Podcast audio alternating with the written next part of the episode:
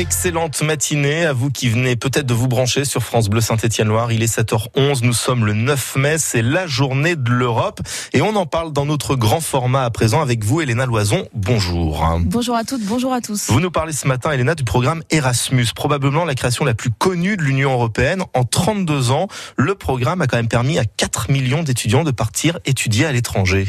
Oui, ils sont une centaine d'étudiants à venir en Erasmus chaque année à Saint-Etienne et le but c'est qu'ils repartent de chez nous avec le sentiment d'être un peu plus européens.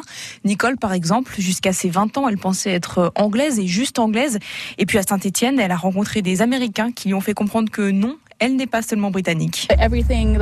Dès que moi ou mes amis européens faisons quelque chose, ils nous disaient Mais c'est tellement européen, c'est tellement différent. Par exemple, à chaque fois que je disais quelque chose comme Je veux une tasse de thé, ils disaient C'est tellement européen ou c'est tellement british.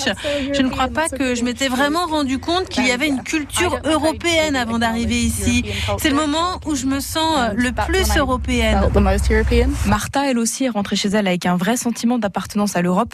Originaire de Madrid, elle a passé six mois à Saint-Etienne pour des études de linguistique. Je pense que par rapport à mes parents, je me sens plus européen. Pour eux, c'est une entité politique, mais c'est pas une chose qui leur appartient. Je pense que l'Erasmus, c'est l'une des choses qui aide le plus à, à nous faire sentir européens. On a pu voir qu'on fait tous partie d'une même communauté on a des, des, choses en commun. Et l'expérience a tellement plu à Martha qu'en septembre prochain, elle repart en Erasmus, mais cette fois à Paris. Alors est-ce que tout ça, Elena, ça permet de créer une identité européenne sur tout le continent?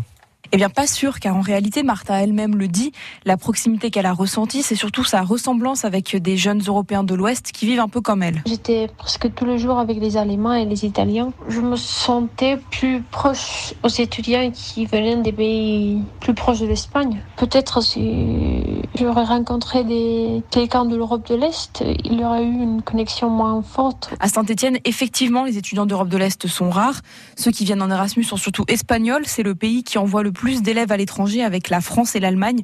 Peu de brassage Est-Ouest, donc peu de brassage social également, car les bourses versées par Erasmus sont trop faibles pour permettre à tout le monde de partir. Vraiment, tu n'arrives pas à payer beaucoup de choses. J'arrivais même pas à payer le logement. Et un peu le problème, c'est que tu reçois 30% de la bourse au début et le reste à la fin de l'Erasmus. Tu dois épargner beaucoup avant de partir parce que sinon, c'est un peu compliqué. En 2014, une nouvelle version du programme baptisé Erasmus Plus a été lancée avec euh, l'idée de permettre à plus d'élèves de partir.